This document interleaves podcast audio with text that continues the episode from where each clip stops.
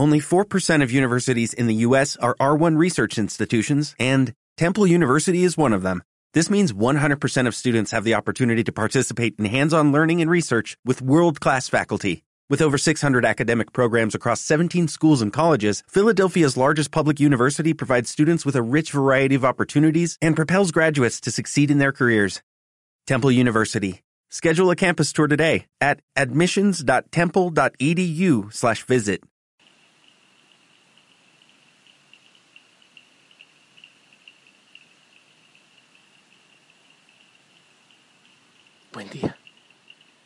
Buen amanecer, que el Señor te bendiga. Escucha, escucha un poquito el concierto.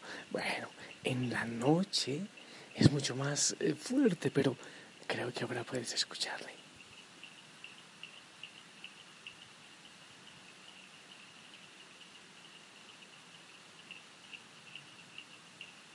Y qué hermoso que en el Día del Señor también nosotros nos unamos al concierto de la creación. Sí, sigo en Bedel, en la montaña del silencio. Ah, pero sí, tengo la misa en Otón de Vélez, eh, en Yaruquí, a las nueve y media. Así que feliz, te invito a estar de fiesta y a ti, Señor. Buen día, gracias por el gozo, por el gozo del Adviento, porque estamos preparando nuestro corazón.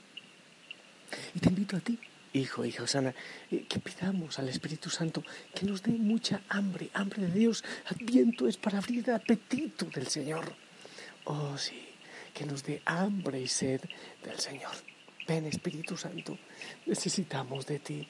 Necesitamos abrir espacio, admirar eh, lo que lo que viene, el Señor que ya llega y que quiere estar en nuestro corazón. Queremos vivir esa esperanza y esa esperanza cumplida en el Señor. Y gente linda, quiero compartirte la palabra del Señor. Para la oreja es de Mateo capítulo 3 del 1 al 12. Escucha. En aquel tiempo comenzó Juan el Bautista a predicar en el desierto de Judea diciendo, arrepiéntanse, porque el reino de los cielos está cerca. Juan es aquel de quien el profeta Isaías hablaba cuando dijo una voz clama en el desierto, preparen el camino del Señor, enderecen sus senderos. Juan usaba una túnica de pelo de camello, ceñido con un cinturón de cuero, y se alimentaba de saltamontes y de miel silvestre. Acudían a, a, oírlo los habitantes de Jerusalén, de toda Judea y de toda la región cercana al Jordán. Confesaban sus pecados y él los bautizaba en el río. Al ver que muchos fariseos y saduceos iban a que los bautizara, les dijo, raza de víboras, ¿quién les ha dicho que podrán escapar al castigo que les aguarda? Hagan ver con obra su arrepentimiento y no se hagan ilusiones pensando que tienen por padre Abraham, porque yo les aseguro que hasta de estas piedras puede Dios sacar hijos de Abraham. Ya el hacha está puesta a la raíz de los árboles, y todo árbol que no dé fruto será cortado y arrojado al fuego. Yo les bautizo con agua, en señal de que ustedes se han arrepentido, pero el que viene después de mí es más fuerte que yo, y yo ni siquiera soy digno de quitarle las sandalias. Él los bautizará en el Espíritu Santo y su fuego. Él tiene el bieldo en su mano para separar el trigo de la paja guardará el trigo en su granero y quemará la paja en un fuego que no se extingue.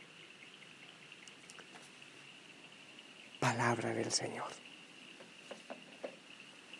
Bien, pues ya no necesito la luz, quiero caminar un poquito así en la oscuridad todavía para que eh, escuchemos el concierto de las ranitas.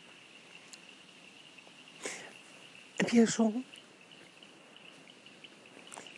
Empiezo con el, con el principio del Evangelio que acabo de proclamar. Juan se va a predicar en el desierto. Sabes, siempre me ha encantado eso y me ha impactado que Juan se hubiese ido al desierto. Otras veces ya lo he dicho. Me gusta porque, bueno, en el desierto uno se desarma de los poderes. Ahora, bueno, ahora sí el desierto depende, algunos desiertos gustan mucho porque tienen pozos de petróleo, pero en el tiempo de Juan el Bautista no había esos intereses. A nadie le interesaba. El, el César no tenía por qué aspirar a ese desierto.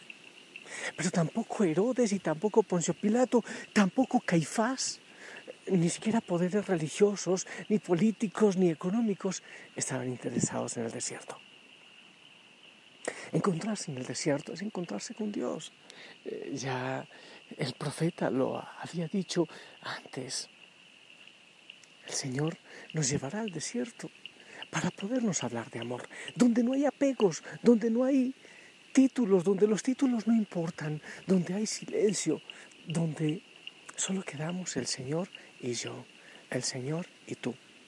Aquí, aquí en, en Betel, en la montaña del silencio, precisamente se hace desierto porque no hay grandes comodidades, porque no hay para escuchar música, televisión y todas esas cosas. Entonces nos alejamos de todos los poderes y queda el único que realmente es poderoso, el Señor. Cuando todo se calla y solo cantan las ranitas y quedo yo con el Señor. Al principio, claro que sí, es muy difícil, pero es ahí donde se puede escuchar la voz del Señor, el clamor del Señor. Hay que tener presente que antes de que Juan Bautista escuchara la voz del Señor que lo mandó a anunciar, a predicar, hacía muchísimo tiempo que no se escuchaba la voz de los profetas. Necesitó el Señor preparar esa flor, Juan el Bautista, que en el silencio del desierto le escuchara y pudiese salir a proclamar, a clamar que fuera preparado el camino para el Señor que ya venía. Entonces lo primero es el desierto. Pero sabes que el desierto se puede hacer también en tu casa. Es que no es un desierto necesariamente literal. Es el desierto en la búsqueda del silencio y tomar distancia de los poderes de este mundo para que el Señor pueda hablar.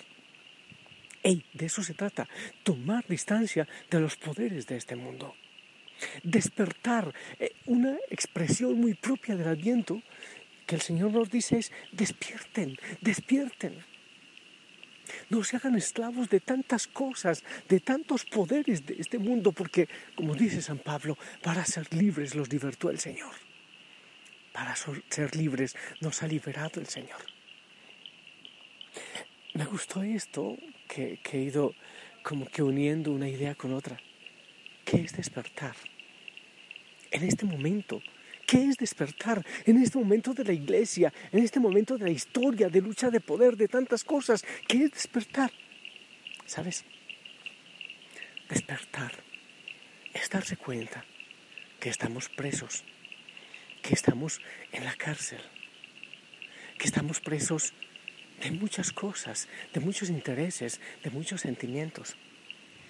Pero darse cuenta también que esa cárcel no tiene puerta, que podemos salir de ella, que estamos atrapados por, por, muchas cosas, pero estamos atrapados por gusto propio, porque somos nosotros quienes hemos decidido estar atrapados.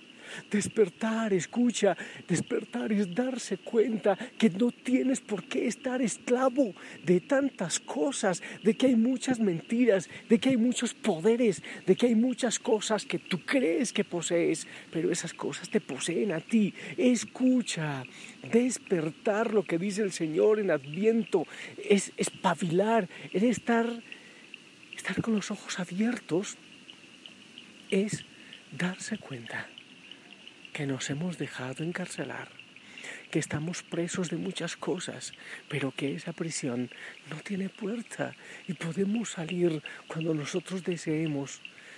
Debemos ir al desierto a romper las barreras y poder escuchar lo que el Señor quiere decirnos. Lo primero es entonces, hey, vamos al desierto.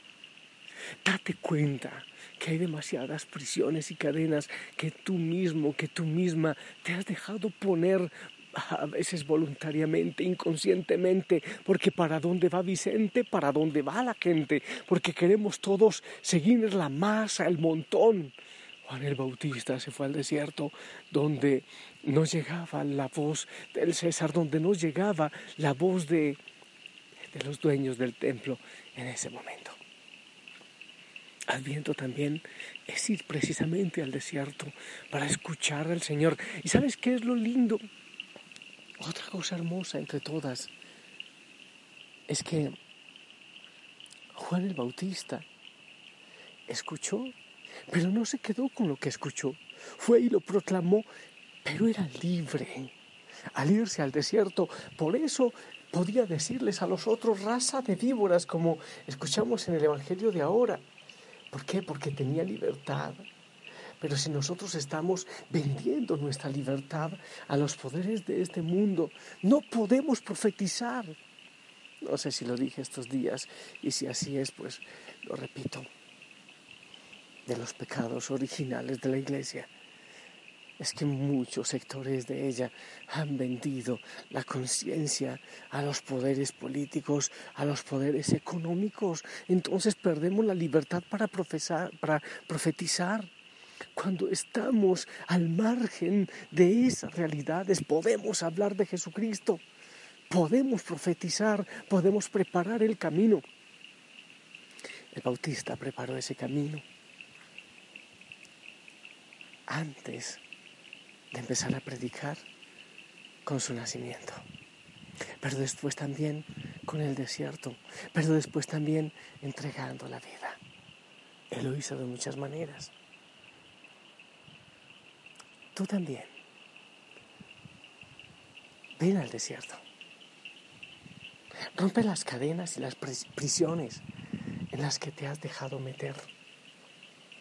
Te invito a que salgas de la prisión siendo al desierto y pudiendo escuchar al Señor. Te invito a buscar la libertad que buscó Juan el Bautista en el desierto. Y que así puedas vivir el Evangelio. Y después de vivirlo, predicarlo. Cada uno de nosotros debe descubrir cuáles son sus, sus prisiones, sus cadenas y romperlas. ¿Sabes? Hay una cosa que yo sé que no va a sonar bien. La Virgen María dijo que era la servidora o la esclava del Señor. Es la única esclavitud que podemos tener. ¿Sabes por qué? Porque Dios sabe, sabe todo de ti y conoce el sueño que Él tiene para ti. Y todo el plan que el Señor tiene en tu vida es el mejor, es el perfecto. Ser un esclavo es no tener voluntad propia para hacer la voluntad del Señor. Aunque nos toque ofrecer la cabeza, como lo hizo el Bautista.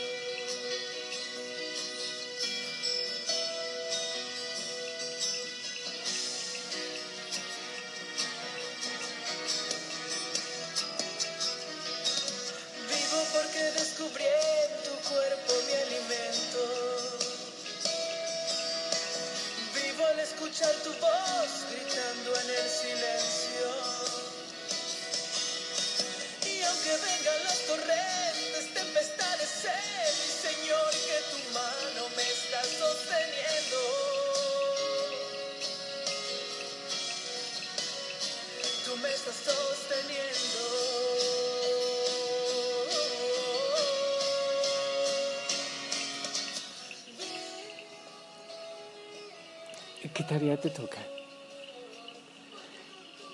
Descubrir tus cadenas, tus cárceles, tus esclavitudes, ir al desierto para poder escuchar al Señor, romper esas cadenas y liberarte, entregarle la vida al Señor y poder predicar y proclamar en absoluta libertad. Eso. Y pidamos eso también para la iglesia. Que poco a poco nos vayamos soltando de tanto poder, de tanto concordato dañino y poder profetizar en absoluta libertad, como el Bautista. Yo te bendigo. En el nombre del Padre, del Hijo, del Espíritu Santo. Amén. Esperamos tu bendición.